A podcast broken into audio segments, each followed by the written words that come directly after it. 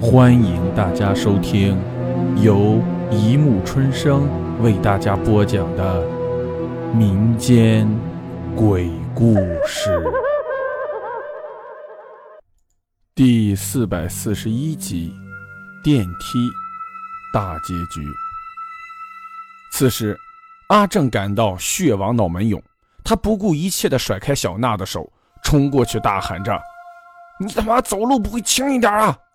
一边伸手拉开了门，门外站的是他的秘书小桃。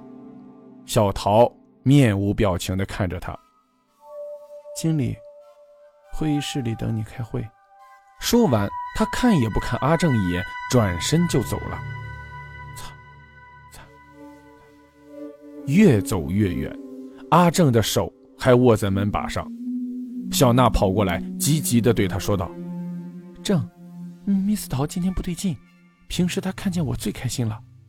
阿正一言不发，实际上他已经一句话也说不出来了。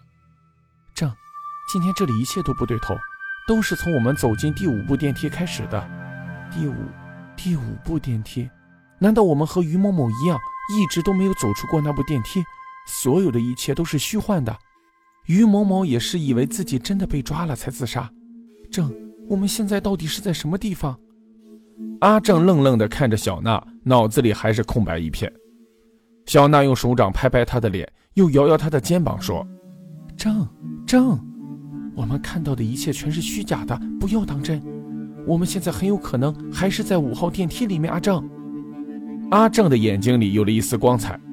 阿正，我们现在无论看到什么都不要怕，因为全部是真的。记住，我们两个人在一起，什么都可以挺过去。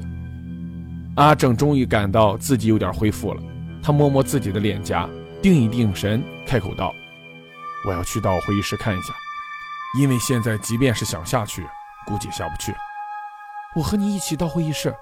小娜马上接道，两个人手拉着手走出办公室，向着大楼另一端的会议室走去。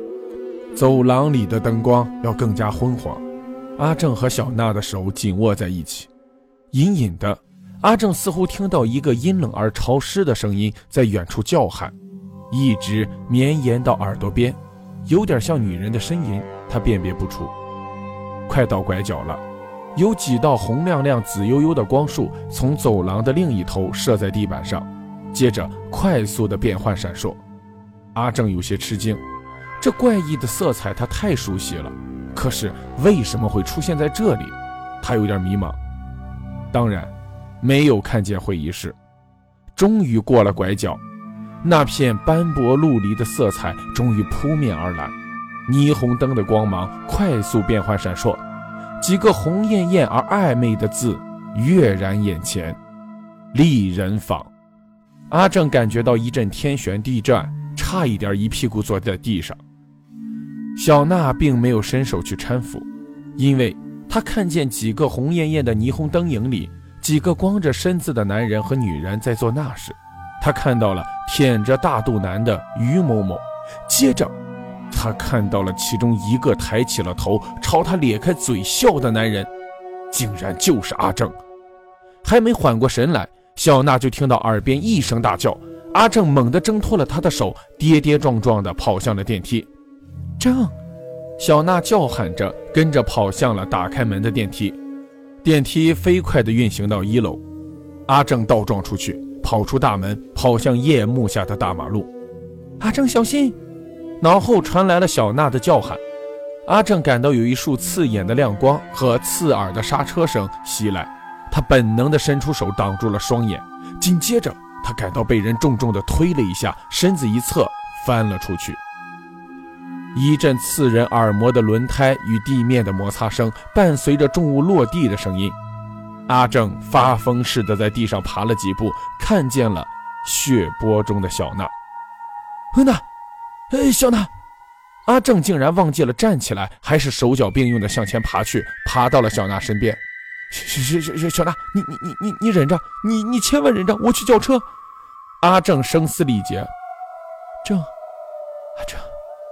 都是假的，都都都是假的，对吗？你告诉我，只要你告诉我，我我就相信。假假假的，都是假的，我只有你一个，只有你一个。那，那你听见没有？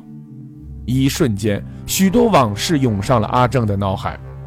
第一次见面的五只冰棍儿，每天清早热腾腾的豆腐花，保温瓶里可口的菜，还有姜汤和康泰克五年来的体贴和迁就，阿正终于忍不住泪流满面，哭倒在小娜的尸体旁边。阿正从这栋大楼里消失了，没人知道他在城市的哪个角落，也没人知道这栋大楼的五号电梯究竟会在什么时候再开。只有灯红酒绿的那个地带，依然是夜夜笙歌，笑语不断。好了，故事播讲完了，欢迎大家评论、转发、关注。谢谢收听。